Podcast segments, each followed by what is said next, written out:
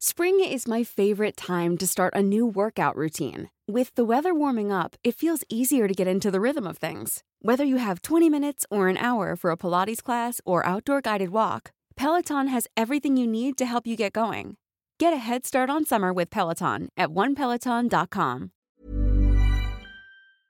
Los que no sabemos nada o conocemos muy poco de la música clásica, tenemos varias preguntas que no nos atrevemos a hacer pero que son indispensables para poder avanzar en este grandioso y constructivo mundo de la música clásica. En este episodio le hice varias de esas preguntas a Omar, así que acompáñanos en este viaje de descubrimiento.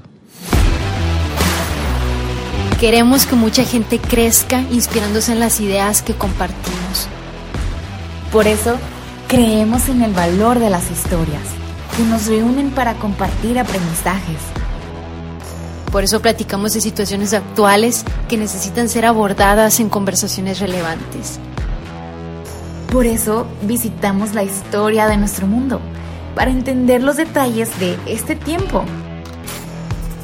Por eso platicamos de personajes y de eventos que nos han traído hasta aquí y así imaginar juntos hacia dónde vamos.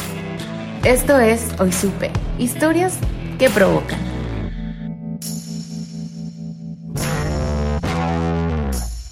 ¿Qué tal? Bienvenidos a un nuevo episodio del podcast de Hoy Supe. Omar, ¿cómo estás? Omar Carballo.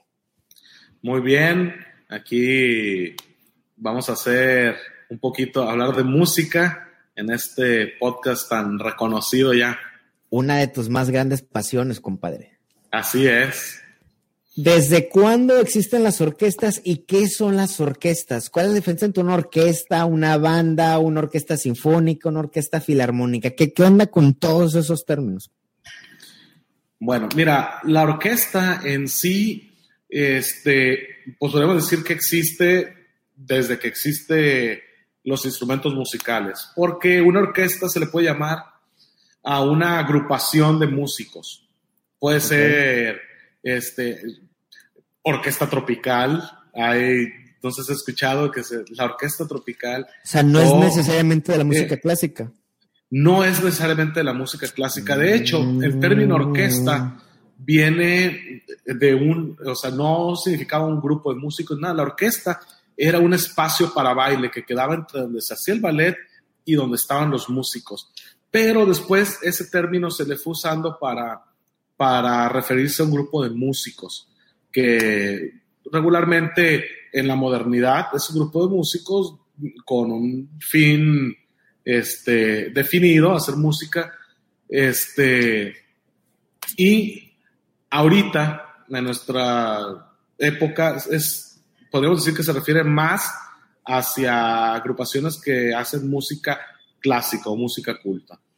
Pero se puede usar el término orquesta para cualquier otro formato o, musical o estilo musical. Así es. O sea, la palabra orquesta no, no, no refiere exactamente a, este, a esta agrupación. ¿Desde eh, cuándo existen? ¿Cómo nacieron? Más este, lo que viene siendo como una este, agrupación, eh, podemos decir que es del barroco, del barroco, cuando los instrumentos de cuerda frotada empiezan a ser un poquito más... Barroco siglo XVII. sí, siglo XVII, 1600 eh, a 1750 más o menos. Este, eh, cuando los instrumentos de cuerda frotada empiezan a, perfeccionarse, como el violín, la viola de gamba. Se dice este, instrumentos de cuerda frotada, porque la guitarra es de cuerda, pero no es frotada. Eh, no, es percutida. Este, ah, entonces, dentro de los instrumentos de cuerda hay, hay divisiones. exactamente. Nunca había escuchado esos instrumentos de cuerda frotada. De cuerda frotada. Hace referencia a los instrumentos como el violín, el cello, la viola, el contrabajo. Empiezan a perfeccionarse y se empiezan a hacer agrupaciones. Y en el barroco tiene como que su, un desarrollo ya más importante y más formal. Las orquestas barrocas se conformaban de unos 20, 25 personas, ah, este, regularmente eran los músicos que había, o sea, no era de que como ahora que hay de espacios específicos para eso, muchas veces era, ah, tengo cuatro violines y tengo dos flautas, bueno, pues voy a escribir música para ellos y voy a hacer algo así. Mm, ok. Entonces, las orquestas este, barrocas regularmente eran cuerdas, este, se usaban algunos instrumentos de viento como las trompas o se usaban trompetas, este, un tipo de trombón que se le llamaba sacabuche. Sacabuche. Sacabuche. Y algunos instrumentos como el oboe, el fagot, que eran instrumentos que ya más o menos se, tenían dominados. Entonces, esas eran las orquestas en el comienzo. Ok, y luego, eso estamos hablando del barroco. Del barroco, así es. Oye, y, y, por ejemplo, antes si había un cuarteto de cuerdas, ¿se le llamaba como sea orquesta o qué? Pues no, no se usaba básicamente ese término, o sea, era una agrupación musical, pero podemos decir que, que pues sí era una orquesta, o sea, con el entendido de que una orquesta es un grupo de agrupación. O sea, los cuartetos, los quintetos al final del día son orquestas. Sí.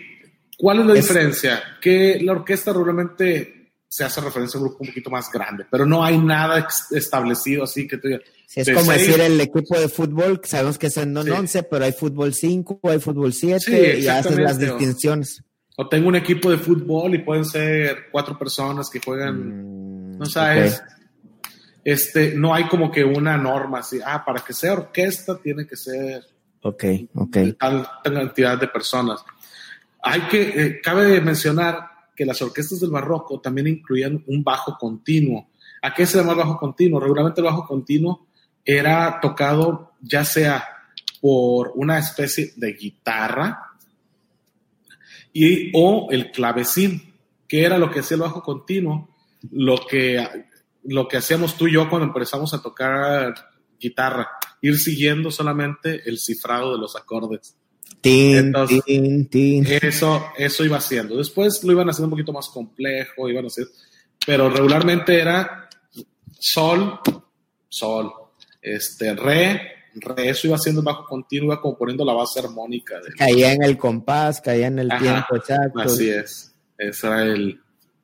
Bueno, entonces hablas de las orquestas barrocas y cómo fueron evolucionando hasta la, hasta ya las orquestas modernas, orquestas del final. Eh, mira, las orquestas tuvieron una evolución interesante a partir del clásico. En el clásico eh, se seguía usando una orquesta pequeña. O sea, Casi orquestas... a partir del 1750, ya con Mozart, Haydn. Este, Beethoven, que es un poquito más tardío, pero, pero también él tuvo mucho que ver para el, para el desarrollo de la orquesta.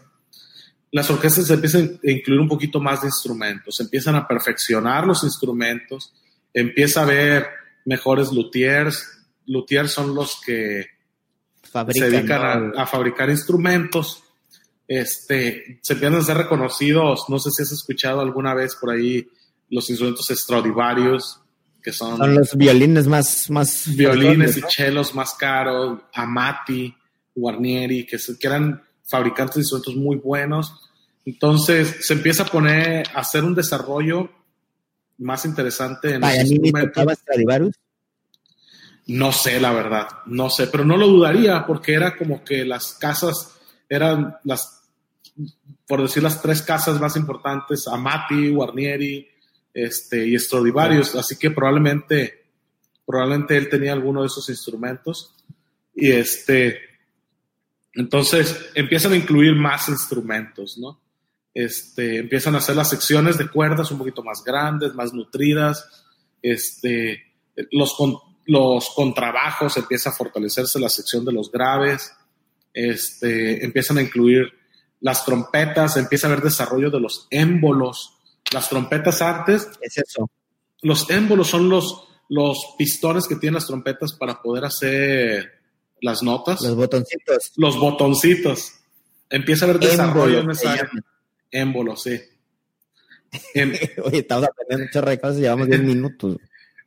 empieza a haber desarrollo en eso y entonces eh, empiezan a incluir esos instrumentos. Ya antes no, pues antes no necesitaba al güey de la guitarra, de la trompeta porque no se afinaba nunca, nada más sabía tocar tres notas porque eran las tres notas y si mi sinfonía eran en otra tonalidad en la que él no tenía una trompeta en esa tonalidad, pues ya no cabía, ¿no? Entonces de repente los émbolos empiezan a hacer ese, ese, este, esa facilidad, esos ajustes y las orquestas empiezan a crecer hasta llegar a decir la cúspide de las orquestas o lo más grande que se alcanza en el romántico tardío, ¿no? Donde compositores como Mahler se, se atreven a hacer sinfonías en las que tienen dos pares de timbales, que tienen dos arpas. ¿Cuál es el timbal? Los timbales son esos tambores grandototes que se encuentran siempre están atrás de la, de la orquesta, sí, que es un juego de cuatro o cinco. De repente Mahler escribe y dice, yo quiero, no quiero cuatro o cinco, quiero diez. Entonces, este, empieza a ver esos y pues hay una famosa o reconocida obra de Mahler que, que le llaman la Sinfonía de los Mil de Mahler, ¿no? Que, que tiene pide muchísimos instrumentos hasta y coro para completar mil músicos, ¿no? Entonces. Aquí estamos hablando del finales del siglo XIX. Así es, finales siglo este, ya con, con Mahler, que es eh, esa obra de la que estamos, de la que estamos hablando, ¿no? Ok. Oye. Este, y entonces, y no, no nos has comentado cuál es la diferencia entre una sinfónica y una filarmónica. Mira, actualmente no hay ninguna diferencia. Yo también tuve esa pregunta en el momento, dije, ¿por qué hay la Sinfónica de Londres y la Filarmónica de Londres? Que son dos orquestas muy famosas, ¿no? Este, quizás son de las más famosas que, que siguen usando la Sinfónica de Londres y la Filarmónica de Londres. Entonces, me puse a investigar. Actualmente no existe ninguna diferencia. Encontré por ahí una referencia que dice que antes las filarmónicas eran orquestas donde eran como de amigos, gente que se juntaba a hacer eso, y las sinfónicas eran orquestas que ya tenían patrocinios, ¿no? Que eran orquestas como profesionales, las filarmónicas eran orquestas, digamos, un poquito más amateurs, ajá. No, la verdad no encontré ningún dato así, este, y lo he preguntado a otras personas y me han, o sea, hay gente que se inventa cada cosa, este... O sea, son términos que, están ahí, cada quien le da el significado. Cada quien sí, que las orquestas sinfónicas probablemente son porque su énfasis es tocar sinfonías, las filarmónicas hacen un poquito más de, de música de cámara. ¿Qué es la música de cámara? La música de cámara.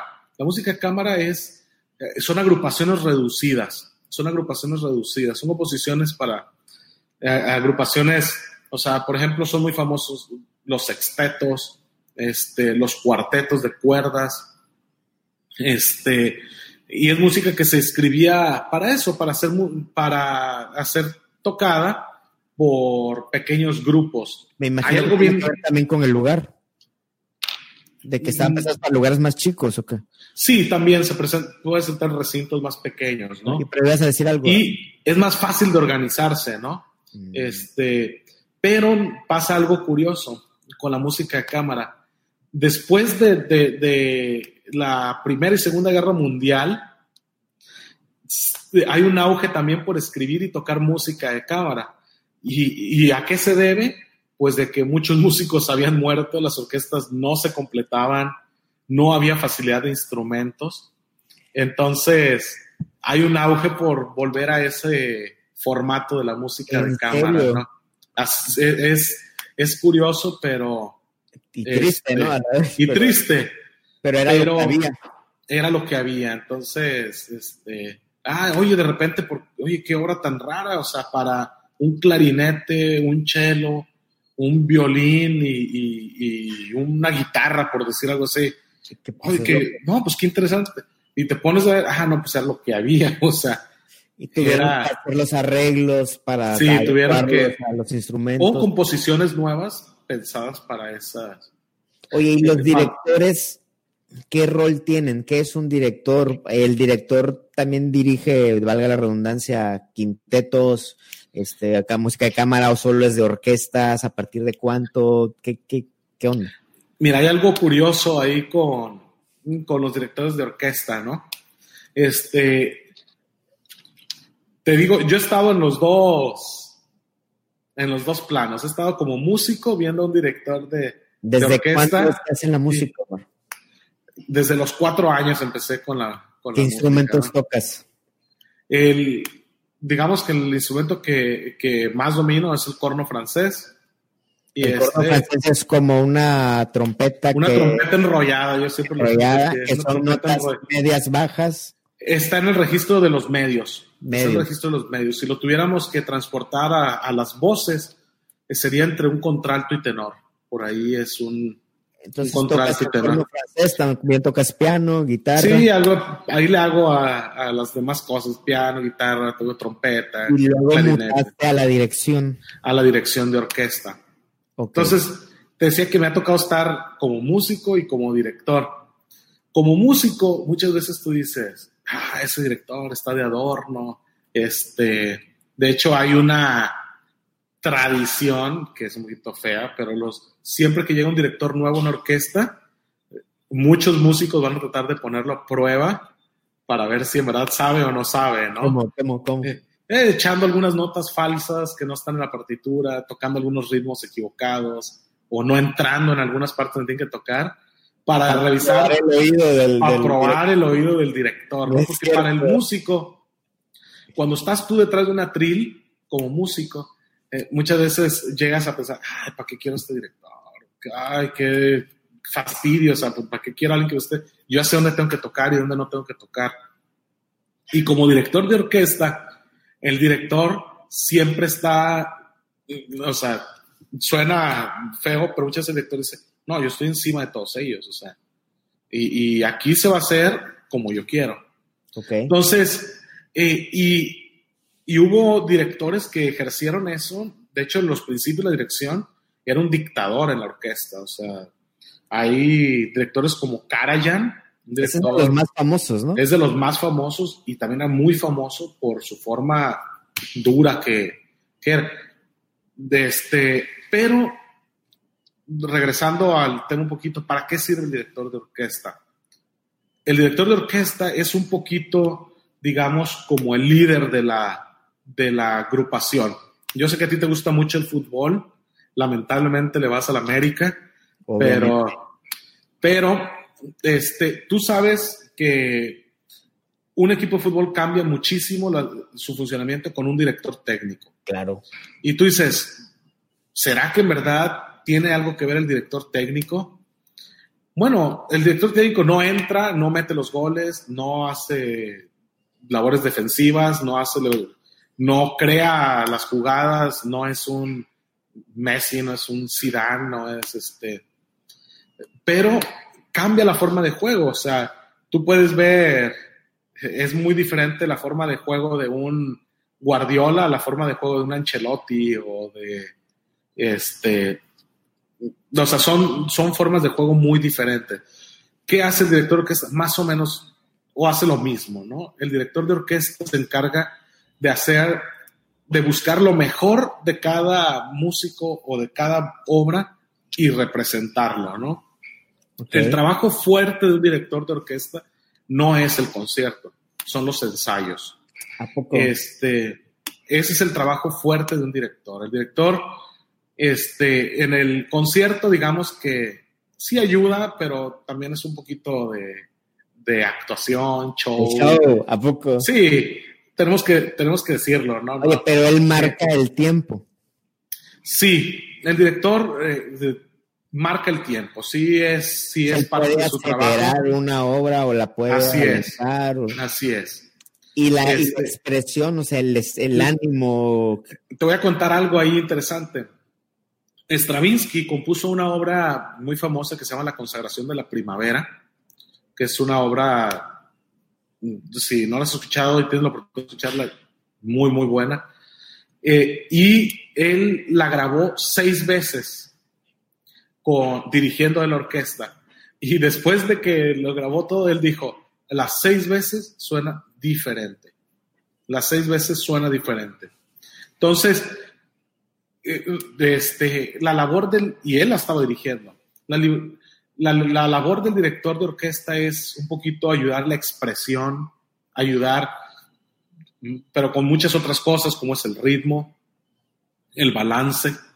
Muchas veces si tú estás tocando en la, la fila de hasta atrás, donde están los metales regularmente, tú y te marca la partitura un forte, que toques fuerte, tú vas a tocar fuerte y probablemente no te vas a, no te vas a percatar de qué tan buen balance hay hasta el frente donde están las cuerdas. El es mucho del trabajo del director. Él te va indicando, échale, échale. échale. Sí, eh, contrólate, bájale un poquito, sube un poquito más. Este, todos esos detalles, lo que digamos que es como el armar todo el conjunto. El famoso creciendo. Esos son trabajos de los directores. ir levantando, levantando, levantando. Y por eso hay, belleza muchas veces. porque la gente, mucha gente escucha cuatro o cinco veces una misma sinfonía? Este, y no es, no es como que, digamos, fui diez veces a ver la Mona Lisa. Este, eh, y, pero sigue siendo el mismo retrato. Probablemente tú vas a encontrar cosas nuevas, pero si te traes una foto de la Mona Lisa y tú lo ves en tu casa, podrías encontrar también muchos detalles. ¿Qué pasa con la música? Cada director le puede dar una interpretación diferente a la novena sinfonía de Beethoven. Mm. Entonces, si la escuchas con un famoso director que quizás muchos conocen, Gustavo Dudamel, venezolano, ¿no? Venezolano, muy enérgico, este, con mucha chispa, va a sonar un poco diferente que si la dirigiera Claudio Abado, un director un poquito más, este, eh, digamos, más tranquilo, un poquito más este, medido en sus, eh, en sus interpretaciones. Entonces, esa es la labor del director. El director trata de expresar lo más que puede con la orquesta o con los instrumentos que tiene. Antes, este, los directores de orquesta lo que hacían era pegar con un bastón al piso y ir marcando el ritmo, tac, tac, tac. Y si querían un acelerando, pues lo iban haciendo con el mismo bastón, tac, tac, tac, tac, para que fueran. O sea, que sean los beats por segundo. Sí, exactamente, iban marcando los beats. Y hay una historia curiosa de un director que hacía eso, Jean-Baptiste Lully, que él era un director así, dicen que era enojón también. Este, Como y, tú no desayunas. Así es, así cuando cuando ando, cuando, ando con hambre. y este, estaba tan molesto de que la orquesta no lo seguía con el ritmo que le iba dando tan fuerte y en una de esas se enterró el bastón en el pie. ¿En serio? Y se dice que esa herida este, le causó posteriormente la muerte porque tuvo una gangrena ahí donde, donde tuvo esa herida. y este, Luego se fueron aligerando hasta llegar a la batuta, ¿no? Ese palito con el que dirigen, con el que dirigen los directores. Pasamos a la batuta. Así es, se fue haciendo más, y eh, más delicado. Que sí se, técnicamente sí se podría tocar sin director, pero es como un equipo de fútbol sin dirección que puede tender a, desorientarse. hay agrupaciones que tocan sin director pero regularmente esas agrupaciones tienen un director musical. ¿Qué es un director musical? Es alguien que dirige los ensayos. Tú sabes, cuando juega un equipo que no tiene director técnico, este, cada jugador va a sentir que él es el más importante. ¡Ey, pásame la bola a mí! Oye, no, que para... Que, en este caso, normalmente, ¿qué instrumento es el que se siente la última coca del refrigerador? Mira, en las cuerdas en, hay un violinista, que es el primerito que está a mano izquierda del director. Es el que, saluda al director cuando el llega. El que saluda al director. Porque se separa, ¿no? Sí, y afina la orquesta. Él es el concertino. O sea, él marca el La o qué marca. Sí, él te da la afinación con el La. Este, y, y, pero su trabajo es un poquito más allá. Él, este, regularmente. solista cuando hay piezas de. Cuando hay algunos solos que marcan la partitura, él va a ser el solista este, él define los arcos, si el arco tiene que ir para arriba, si el arco tiene que ir para abajo.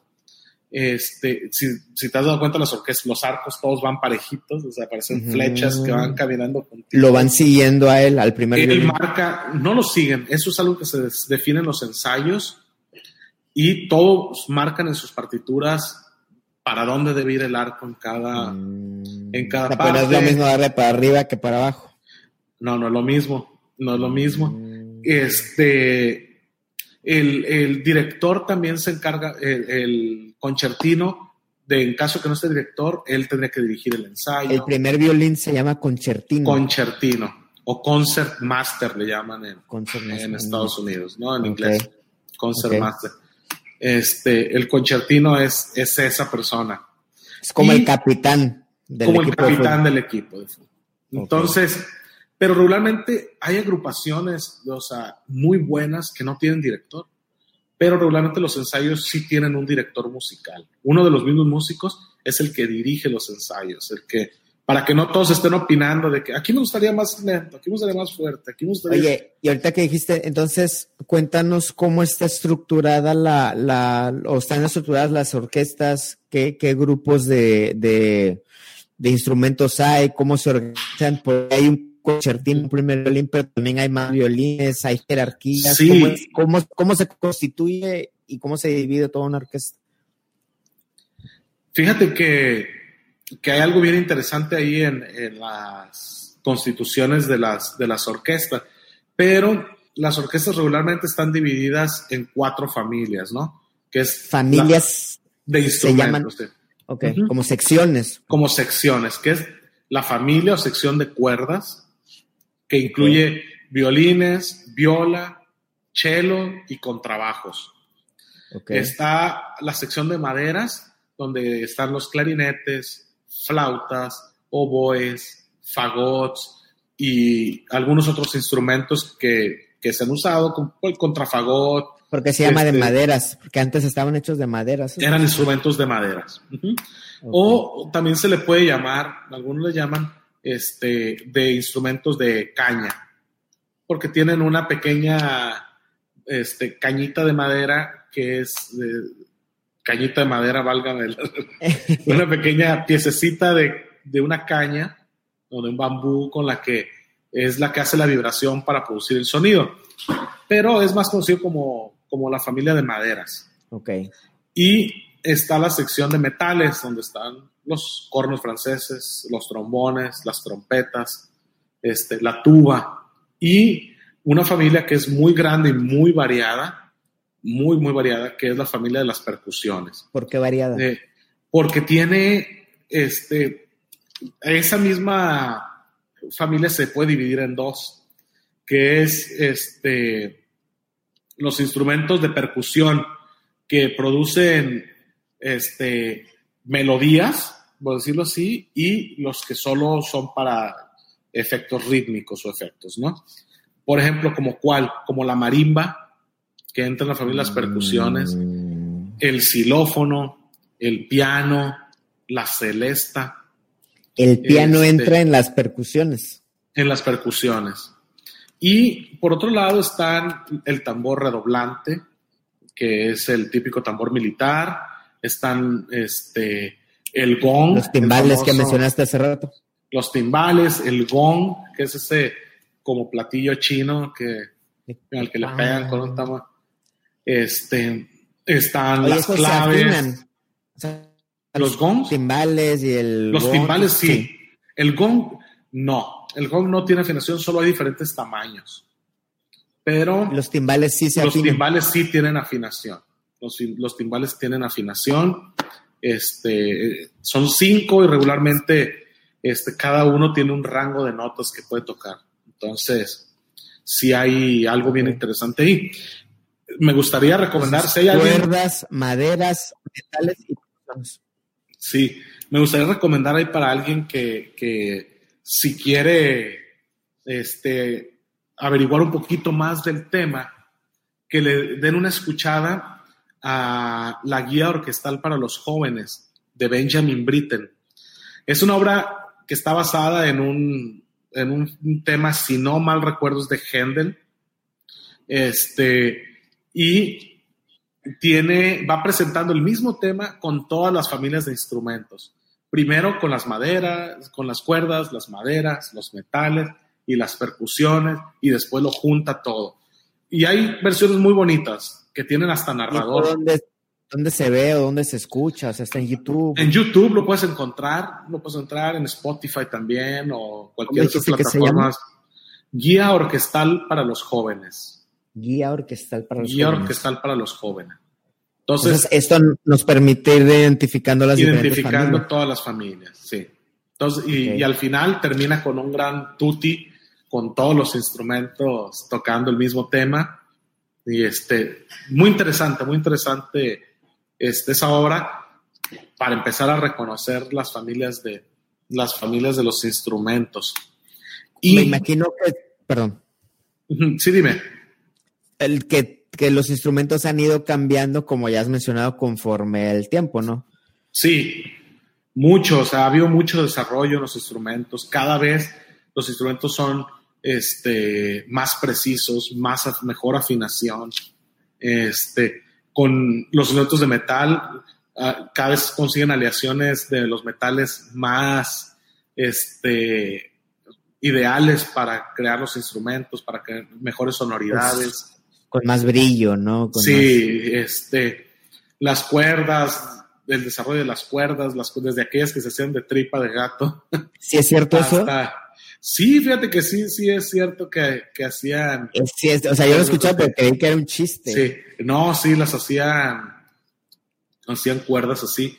Hasta ahora que hay sets de cuerdas de muchísimos, este, este, cientos de pesos que un set de cuatro cuerdas para un violín, porque son el entorche que tienen las cuerdas es diferente, el metal, o sea, ha habido mucho desarrollo. Oye, ¿qué son los instrumentos de Wagner?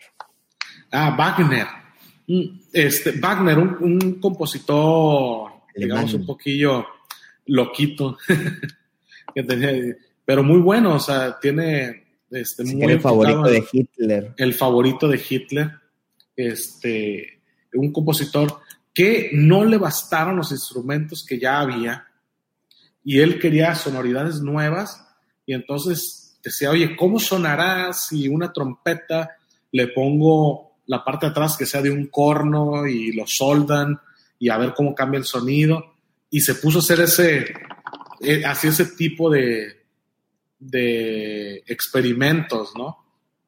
Este, y mm, le encantaba ese, esa, esa, este, de, investigación, esta exploración de nuevas sonoridades, ¿no? Con decirte que hay un instrumento que él fabricó, este, bueno, no, no que lo fabricó, sino que se llegó a ese lo ideó. Lo ideó que sigue siendo muy común, que son las tubas Wagner, que es un instrumento, tubas, Wagner, que es un instrumento más parecido al corno francés. Este, pero se sigue usando, es un instrumento. ¿De qué época estamos hablando cuando hablamos de Wagner? Wagner es, es romanticismo tardío. Romanticismo tardío. Es, siglo XIX. siglo XIX, sí. Entonces, este, sus óperas también eran de este, cosas así gigantescas. Hay una ópera muy famosa, Lohengrin, que, este, que quizás muchos de los que están escuchando puedan conocerla, ¿no? Entonces, muy larga. Una vez vi una,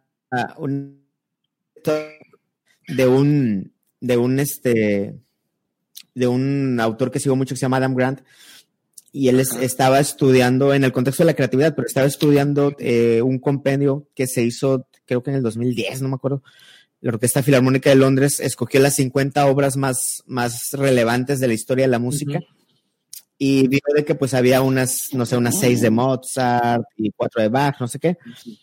Pero estaba estudiando la relación de que pues Bach hizo, no sé, más de mil obras, Mozart hizo más de 600, pero Wagner era el único que se salía de esa, de, esa tendencia de que los compositores hicieron muchas obras para pegarle a poquitas. Y él veía de que Wagner no hizo tantas y tuvo éxito. O sea que Wagner era el único, el único compositor que se salía de esa, de, esa curva, por así decirlo. Bueno, no hizo muchas, pero las que hizo fueron obras muy grandes, muy grandes. O sea, sus óperas son óperas de tres horas mínimo, ¿no?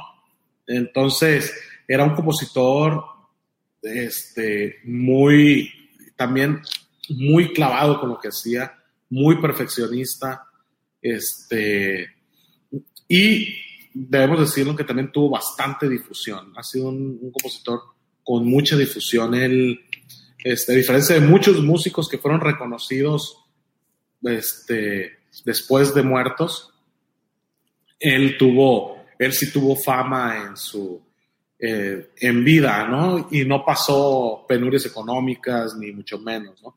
Oye, más. Este, sí, dime. Una vez me contaste, pero no sé si me estabas eh, diciendo igual eh, chistes, que se han usado quijadas de burro.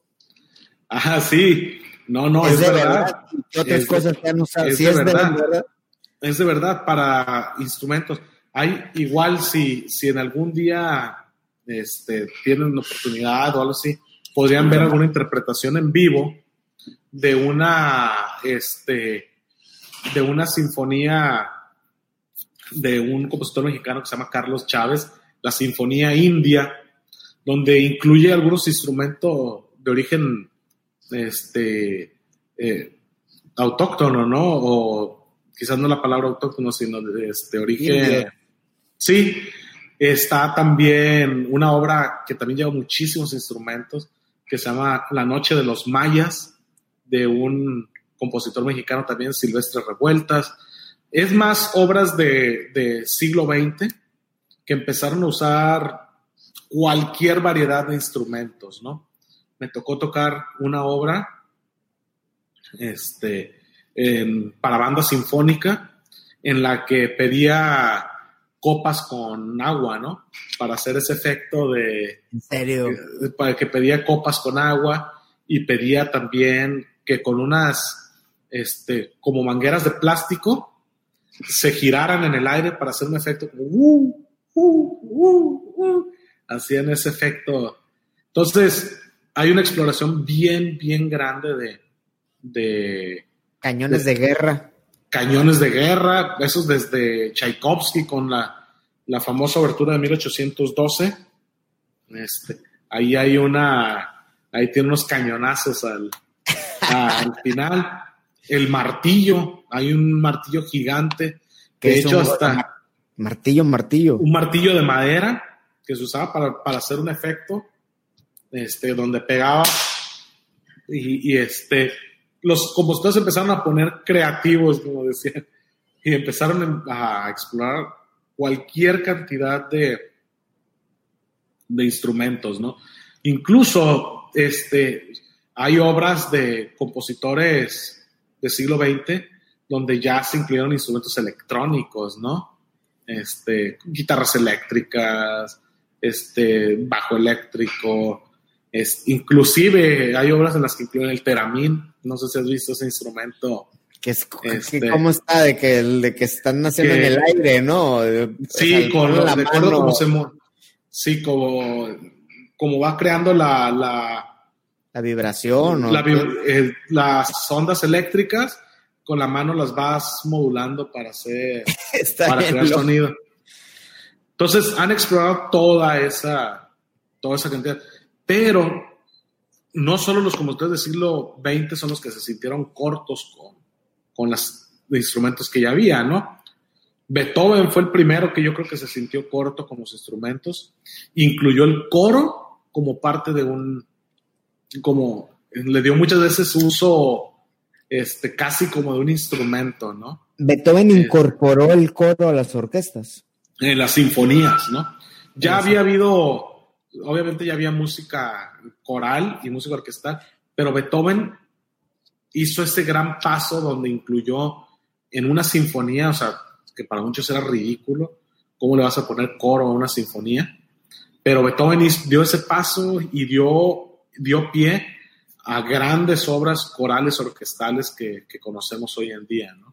O sea, me está diciendo que antes las sinfonías eran instrumentales, por así decirlo. Instrumentales. Las orquestas Beethoven dijo, le voy a meter voces. Sí, este, ya había habido exploraciones, ¿no? O sea, Bach ya tiene obras donde llevan, por ejemplo, coro y, y orquesta, pero nunca se había hecho una mezcla de, ese tipo, ¿no? Y menos en una sinfonía, como la que hizo. Oye, ¿y el piano quién lo metió?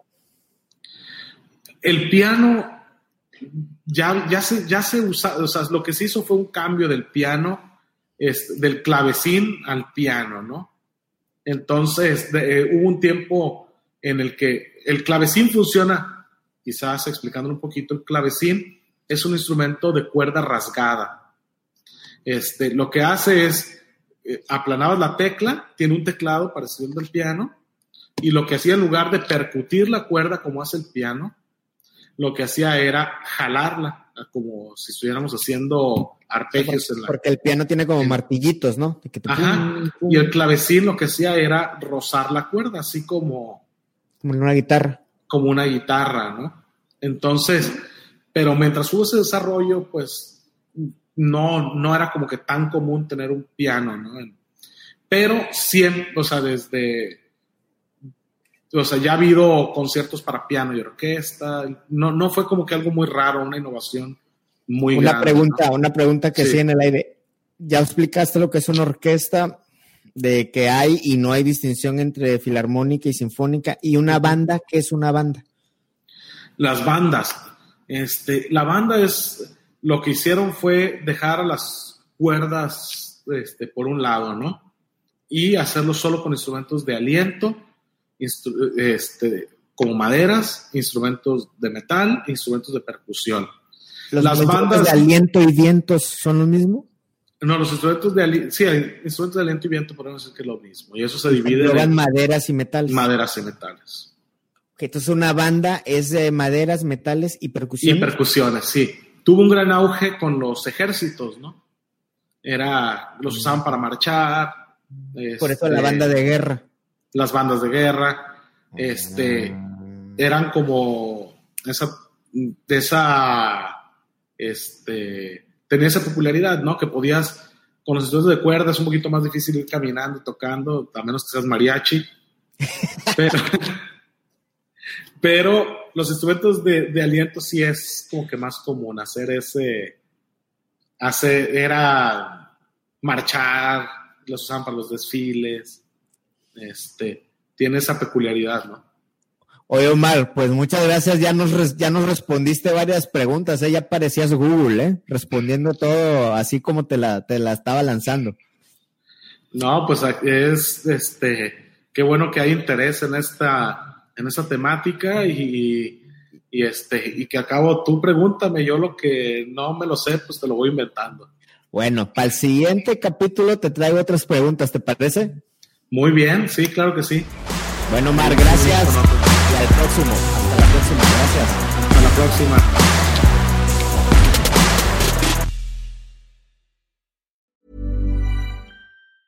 If you thought the only way to get a more defined jawline with natural looking results was through surgery, think again. Juvederm Volux XC is a non surgical injectable gel filler that improves moderate to severe loss of jawline definition and can help you achieve natural looking results with little downtime. Even better, this improved definition lasts up to one year with optimal treatment. No maintenance required. Improve jawline definition for a smooth, sculpted look with Juvederm Volux XC. For important safety information and to find a licensed specialist, visit juvederm.com. That's J U V E D E R M.com. Not for people with severe allergic reactions, allergies to lidocaine, or the proteins used in Juvederm. Common side effects include injection site redness, swelling, pain, tenderness, firmness, lumps, bumps, bruising, discoloration, or itching. There's a risk of unintentional injection into a blood vessel, which can cause vision abnormalities, blindness, stroke, temporary scabs, or scarring. Talk to a licensed specialist specialist to find out if it's right for you.